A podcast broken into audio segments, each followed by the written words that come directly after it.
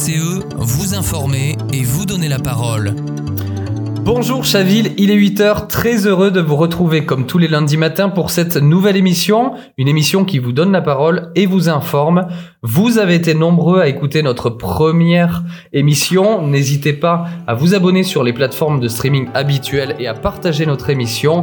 Aujourd'hui, à mes côtés, Monique, Jean Aubert, Diane et Alain, prêts à vous partager leur chronique on a même un petit public, que dis-je, un grand public venu assister à notre enregistrement et ça, ça fait plaisir. Aujourd'hui, on va parler de l'actualité municipale, la fermeture de la crèche des Petits Chênes avec Monique, suivi de Jean Aubert pour sa chronique Terre à Terre qui aborde la place des hérissons dans notre ville. Viendra le tour d'Alain, notre passionné de cinéma et de spectacle vivant, pour nous parler d'un spectacle qu'il a vu récemment. Et pour terminer notre émission, notre fameux sujet surprise dans la chronique à portée de parole avec Diane. Mais tout de suite, je vous propose d'écouter les dossiers du quotidien.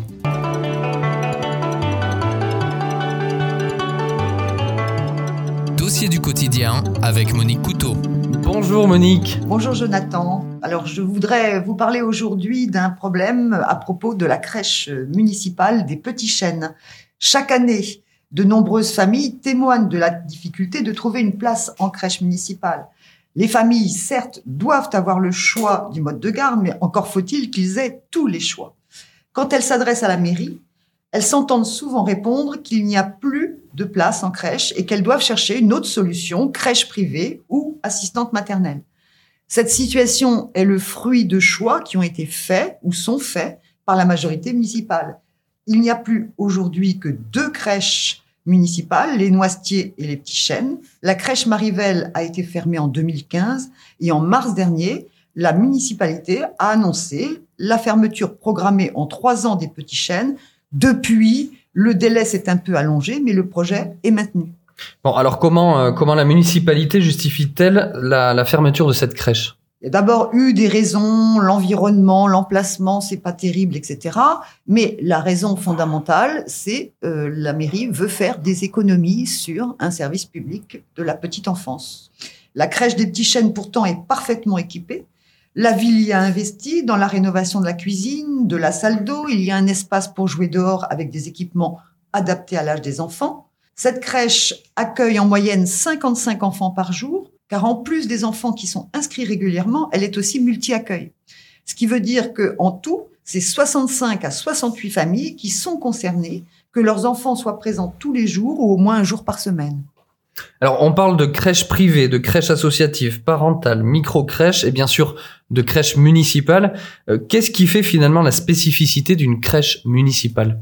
Alors, il y a déjà euh, les tarifs euh, pratiqués hein, qui sont contrôlés, qui pour les familles, mais surtout, c'est un service public où le regard croisé de tous les personnels sur les enfants est extrêmement important. On y trouve infirmières, puéricultrices, auxiliaires de puériculture, éducatrices de jeunes enfants, personnel de cuisine et d'entretien. En plus du personnel permanent, un médecin, une demi-journée par semaine, une psychologue et une psychomotricienne, deux jours par mois tous ces personnels, tous ces personnels compétents, on euh, regarde hein, euh, tous les enfants. Donc la crèche municipale est un lieu de sociabilisation, de mixité sociale, service public. Elle se doit d'accueillir tous les enfants, y compris ceux porteurs de certains handicaps. Elle a un rôle fondamental de prévention, de suivi individuel sur le plan médical et du développement.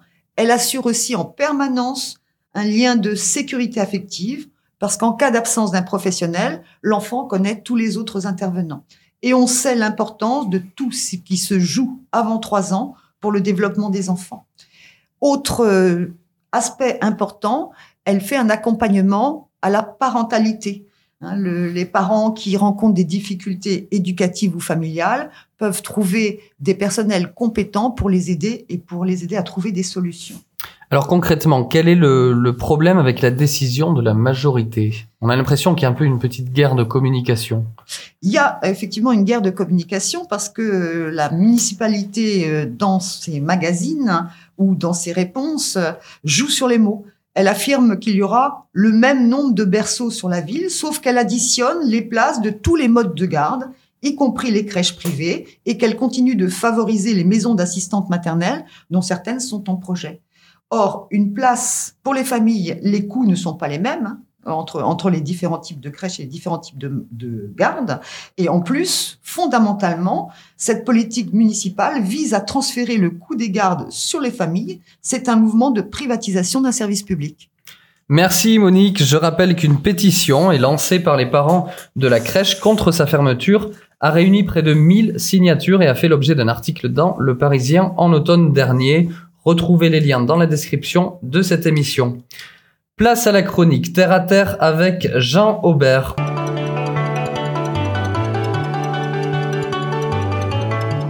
Terre à terre avec Jean-Aubert Dufaux. Bonjour Jean Aubert. Bonjour Jonathan. Alors aujourd'hui on va parler d'un animal nocturne emblématique des jardins. Je parle bien sûr des hérissons. Oui, beaucoup d'entre nous ont pu croiser, que ce soit dans les espaces verts de la ville, les, les plus chanceux dans leur jardin, tard dans la soirée, une petite boule très attachante qui ne manque pas de piquant en quête de nourriture. Donc nous avons des hérissons en ville, à Chaville. Oui, et il n'est heureusement pas rare de les croiser. Alors comment ces hérissons sont arrivés jusqu'à Chaville? Nous avons la chance à Chaville de disposer d'une véritable trame verte qui permet aux hérissons de circuler d'un jardin à un autre, d'une forêt à une autre tant que nous aurons des successions de jardins.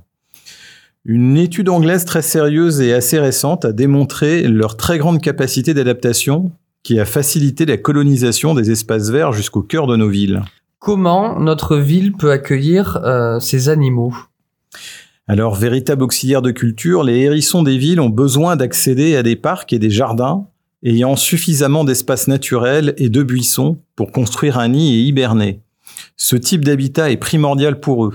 La présence de tas de bois et de composteurs sont donc les bienvenus. En attachant des capteurs sur quelques individus, il a été constaté que dès son arrivée en ville, le hérisson prenait ses marques et changeait ses habitudes. Celui-ci adopte dès lors des mœurs purement nocturnes, alors que dans la nature, il lui arrive de se déplacer à couvert en journée et de sortir à la tombée du jour. Ces mœurs nocturnes lui permettent d'éviter de croiser sur sa route des chiens et la présence humaine. Cependant, les voitures sont encore une des principales causes de sa disparition, qui est progressive. En somme, avoir des hérissons est une chance pour Chaville. En effet, mais bien que nous soyons privilégiés par la présence encore continue de cette espèce, notre ville représente un environnement hostile pour ces petits mammifères. Alors adoptons ensemble les bons gestes et arrêtons d'utiliser des pesticides, des désherbants et des poisons anti-rongeurs. Utilisons des clôtures offrant suffisamment d'espace pour qu'un hérisson puisse passer. Soyons des plus attentifs de nuit en voiture dans les quartiers résidentiels. Alors que doit-on faire si on trouve un petit hérisson qui semble en détresse? Alors tout d'abord, observer, afin d'essayer de détecter la présence de la mère du petit. Et si elle n'est pas à proximité immédiate ou que le hérisson se déplace en plein soleil, le mettre délicatement dans un carton et lui donner à boire de l'eau. On peut également, et c'était tout à fait conseillé, de contacter au plus vite un centre de faune sauvage ou le sanctuaire des hérissons. Un grand nombre d'associations attirent l'attention sur la fragilité de l'espèce, alors ayons le réflexe citoyen. Vivre ensemble, c'est aussi laisser une place à notre petite faune auxiliaire. Nous pouvons entre autres citer l'enquête participative Mission Hérisson, initiée par la LPO et le Centre de compétences du Muséum d'histoire naturelle. Merci Jean-Aubert. Pour en savoir plus, vous pouvez retrouver les liens euh, des sources dans la description de l'émission.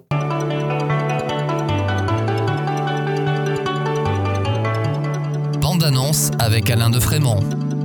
Bonjour Alain. Bonjour Jonathan, bonjour à tous. Il avait disparu de l'actualité durant la Covid. Il n'a pas pu proférer la moindre méchanceté depuis plus de deux ans. Un sevrage inhabituel. Enfermé chez lui, il a pris des cours de gentillesse et s'est obligé, pour la première fois de sa vie, à dire du bien de ses anciennes victimes. Répétant seul chez lui, à voix haute, il a crié entre autres. Bruno Le Maire a du charisme. Franck Riester manque à la culture. Xavier Bertrand va sauver la France. Cyril Hanouna nous rend intelligents. Vous avez deviné de qui je parle? Alors il me semble que d'après mes sources, on parle de Stéphane Guillon. Eh ben oui, c'est tout à fait ça, Jonathan. Durant une heure et demie, Au théâtre Tristan Bernard, il est revenu en pleine forme et très vite, malgré ses efforts de gentillesse, le vernis craque. Alternant des moments de sa vie personnelle durant la pandémie, les analyses politiques, le mode d'emploi pour préparer les enfants très vite à une séparation de leurs parents, un dialogue entre une antivax et une femme afghane, toutes deux opprimées, on ne cesse de rire jaune à l'humour noir de Guillon. Mais on en sort requinqué. Et tenez-vous bien, dehors, même sur le trottoir, la fête continue. En effet, le QG du candidat Macron est contigu avec la salle de théâtre. Guillaume nous demande en sortant de nous placer devant l'entrée du QG et de crier Hé Manu, tu descends Inutile de vous dire que plusieurs spectateurs ne s'en sont pas privés. Courez-y, ce n'est pas trop cher, de 21 à 35 euros, 10 euros pour les moins de 26 ans. C'est au 62 rue du Rocher, par 8e. C'est direct du métro Pont-de-Sèvres jusqu'à Saint-Augustin. Attention, le, le spectacle n'est présenté que du jeudi au samedi à 21h. À la semaine prochaine. Merci beaucoup Alain et merci pour cette interprétation et à très bientôt. C'est le moment de parler du sujet surprise avec notre chère camarade Diane.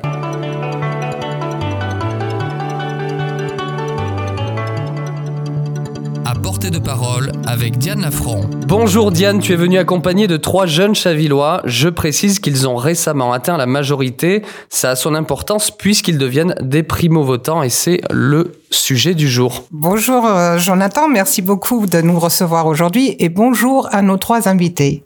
Livia, Nicolas et Adam. Je vous demanderai de vous présenter un petit peu. On, va vous demander de, de, voter. Vous avez décidé de le faire. J'aimerais bien que vous vous présenter un petit peu euh, aujourd'hui aux personnes qui nous écoutent. Bah, bien le bonjour, je m'appelle Livia Praval, je suis en deuxième année de graphisme et euh, j'ai décidé de voter parce que je trouve que c'est important.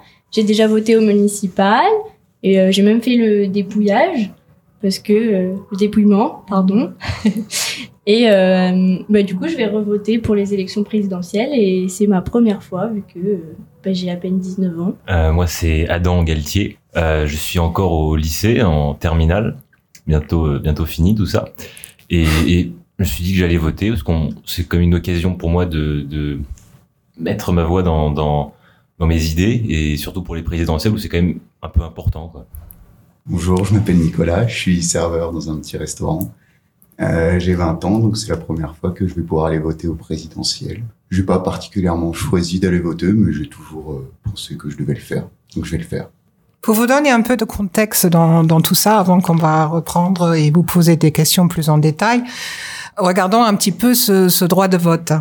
C'est en 1848 que naît le suffrage universel en France, et euh, toutefois, cela demeure quand même dans un premier temps un suffrage exclusivement masculin.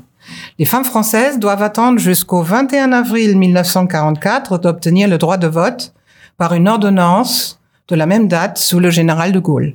Elles l'exerceront lors des premières législatives en octobre 1945. En Nouvelle-Zélande, par exemple, les femmes peuvent déjà voter depuis 1893. En Australie, on octroie le droit de vote aux femmes en 1902. Après la euh, Grande Guerre, les suffragettes se battent en Grande-Bretagne. Leur lutte est bien illustrée dans un film du même nom, Les suffragettes, de la réalisatrice Sarah Gavron, octobre 2015 avec Carrie Mulligan, Meryl Streep et Elena Boham Carter que vous connaissez peut-être tous euh, de Harry Potter. en Allemagne, ce sont Clara Zetkin et Rosa Luxembourg qui sont les pionnières du droit de vote. Et euh, elles le réclament notamment le 8 mars 1914, ce fameux 8 mars qui est devenu euh, par la suite d'ailleurs le jour international des femmes. Et je vais vous poser donc quelques questions. La première, que signifie voter pour vous dans une ambiance de pandémie, de guerre d'Ukraine et une croissance de désenchantement de la politique, de désillusion à l'égard des partis politiques et le désenchantement démocratique Que signifie voter pour vous? Euh, ben Pour moi, euh, je pense que même en dehors de tous ces contextes-là, euh, je pense que c'est important. Euh, parce que même si aujourd'hui c'est un peu la crise pandémique, écologique, etc. Je pense que c'est toujours important de voter parce que c'est notre moyen euh, à nous citoyens de donner notre avis, de montrer qu'on est d'accord, de montrer qu'on n'est pas d'accord Et, euh, et on a la chance de le faire, donc euh, je vois pas pourquoi on le ferait pas. Merci. Nicolas Euh, il y a toujours eu des problèmes euh, dans le monde, euh, à l'international ou au national. Il y en aura toujours et il y en aura toujours au moment, euh, moment du, du vote. Donc ça ne change en rien le fait d'aller voter ou pas. Est-ce que ça peut influencer la personne pour laquelle on souhaite voter Bah forcément. En général, c'est plus, plutôt l'influencer en bien ou en mal selon ses réactions par rapport euh, à la crise, à la pandémie ou à la guerre en Ukraine.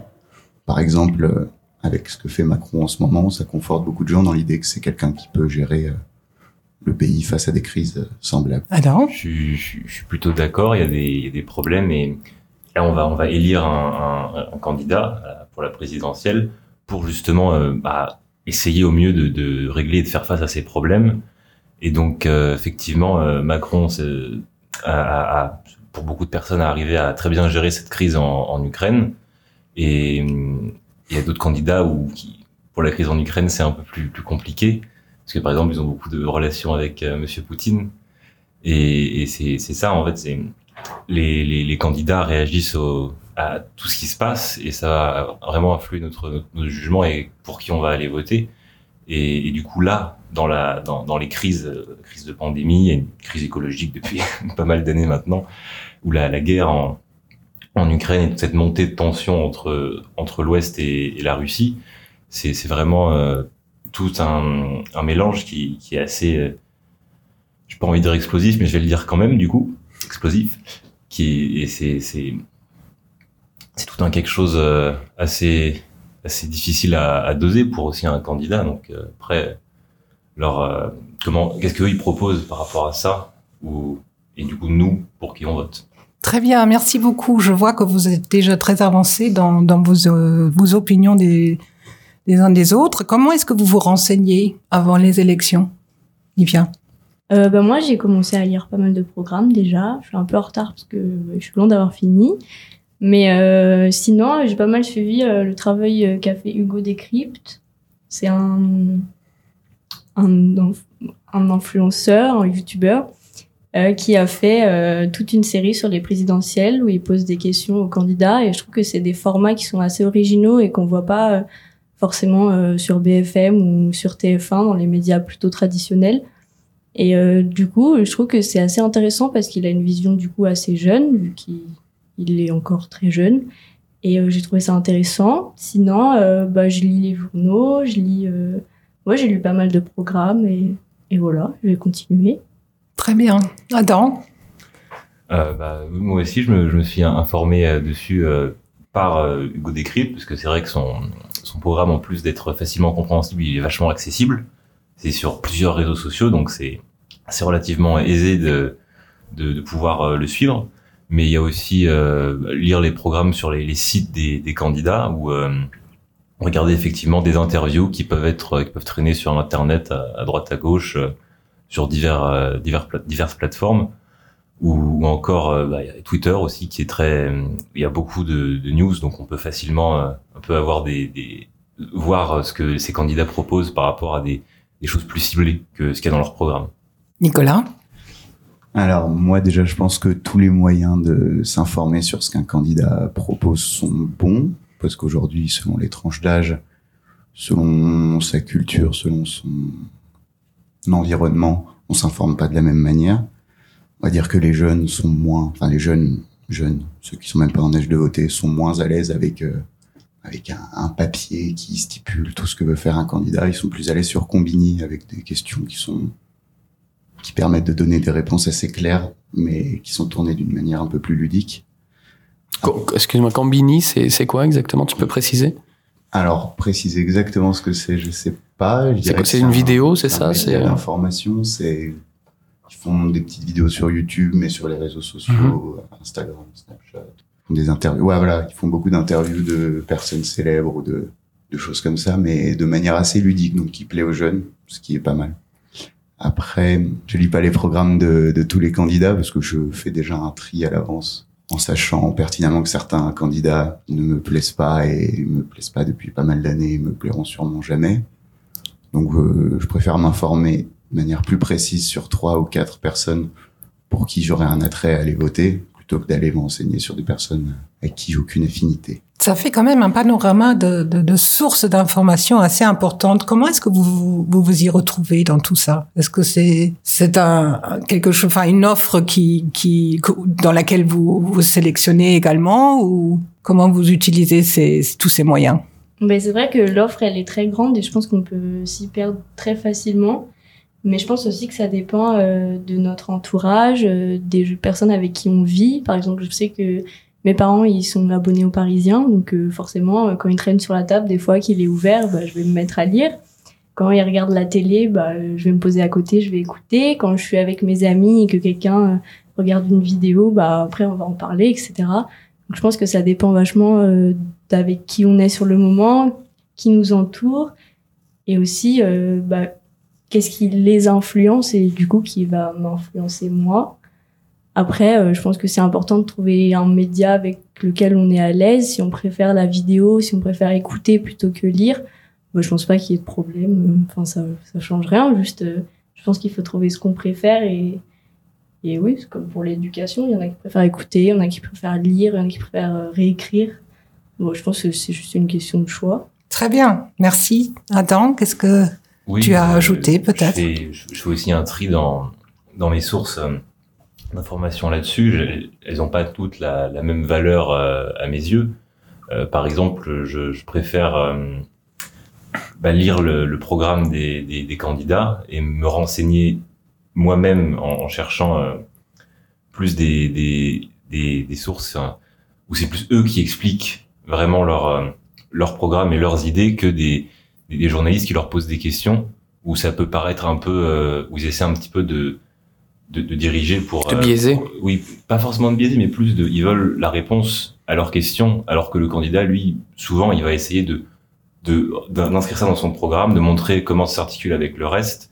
Parce que, à mon sens, j'ai l'impression que euh, beaucoup de d'interviews très journalistiques comme journalistiques comme ça euh, essaient un petit peu de, de pousser ça pour avoir la réponse à la question précise sur telle mesure, telle idée.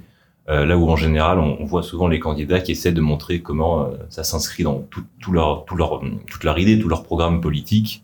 Très bien, merci beaucoup. Nicolas, tu nous as parlé tout à l'heure du président Macron qui, euh, qui gère la crise actuelle et le regard qui, qui, est, qui est mis là-dessus. Qu'est-ce que vous attendez d'un prochain président? Euh, mais je pense que j'ai pas une assez grande culture et. La question est pas facile. En politique, euh, pour savoir ce que j'attendrais d'un président, vu que je pense que avant cette année, je m'y intéressais pas tant que ça et je sais pas vraiment euh, qui, ce qu'il est de son ressort. Enfin, euh, je veux dire que j'ai vu les différents mandats des différents présidents sans forcément y prêter très grande attention. Mais je pense que Aujourd'hui, ce que j'attends plutôt, c'est euh, son engagement politique euh, face à la crise écologique. Et euh, en tant que jeune, ouais, je pense que c'est vraiment la chose la plus importante pour l'instant pour moi, pour mon avenir et pour l'avenir des futures générations. C'est quand même bah, la gestion de la planète. Très bien. Attends. C'est, vrai que, moi, j'ai tout juste 18 ans depuis quelques semaines. Donc, euh, avant ça, les, déjà, j'avais pas vraiment une, quelque chose pour me baser pour voir qu'est-ce qui est une bonne présidence, une mauvaise présidence. Je veux dire, quand j'avais 12 ans, euh, je m'intéressais pas énormément à qu'est-ce que Hollande fait, par exemple. Mais, mais, euh, mais j'ai, pas de, de, base pour pouvoir me dire, ah, ça c'est bien, ça c'est moins bien. Mais euh, c'est ce que j'attendrais d'un président, ça serait bah, qu'il fasse son, son, boulot de président, donc qu'il puisse, qu'il fasse des, des, des, des, mesures qui, qui fassent un peu sens déjà avec ce qu'il ce, ce a promis dans son programme, un petit peu hein, quand même, et puis, surtout qu'il fasse pas, qu'il fasse pas n'importe quoi, qu'il fasse des, des, que c'est les mesures qu'il prend, ce qui, ce qui se fait euh, au gouvernement, bah, ça emmène pas, par exemple, le pays dans le mur ou ça fasse des des, des, des, problèmes, tout simplement, comme, comme tout le monde, j'imagine, en fait. Qu'est-ce qui vous inspire l'engagement politique aujourd'hui? Est-ce que vous-même, vous avez envie de vous engager plus? Est-ce que, est-ce que vous voyez quelque chose que vous pouvez faire, peut-être, de vous impliquer davantage dans la politique d'aujourd'hui?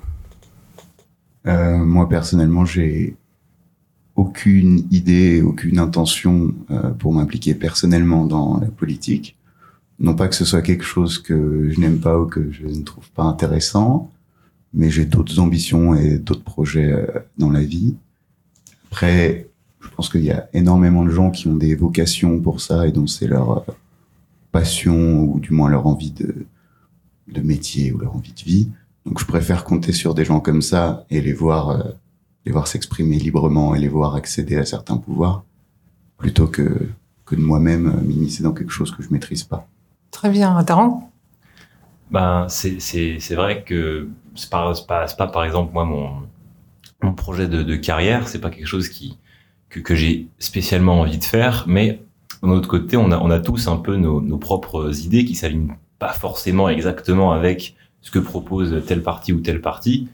Et donc, euh, ça, ça peut effectivement, euh, ça peut justifier un, désir de, de s'engager euh, en politique pour pouvoir bah, proposer euh, sa propre vision des, des choses et, et avoir quelque chose à laquelle on peut se rattacher. Parce qu'il y a aussi beaucoup de ça. Il y a, il y a beaucoup de, en tout cas de jeunes, me semble, qui qui se sentent absolument pas impliqués politiquement parce que bah, y a pas de les, les partis ne les intéressent pas alors ce qu'ils proposent ne le ne résonne pas avec eux c'est c'est vraiment pas des choses qui m'intéressent et donc ça peut guider euh, des gens à, à aller euh, vers la politique pour se dire bah, moi je vais proposer euh, mes idées comment je, je vois les choses et on, on verra bien ce que ça donne On voit quand même pas mal de, de manifestants là actuellement à la télévision et partout.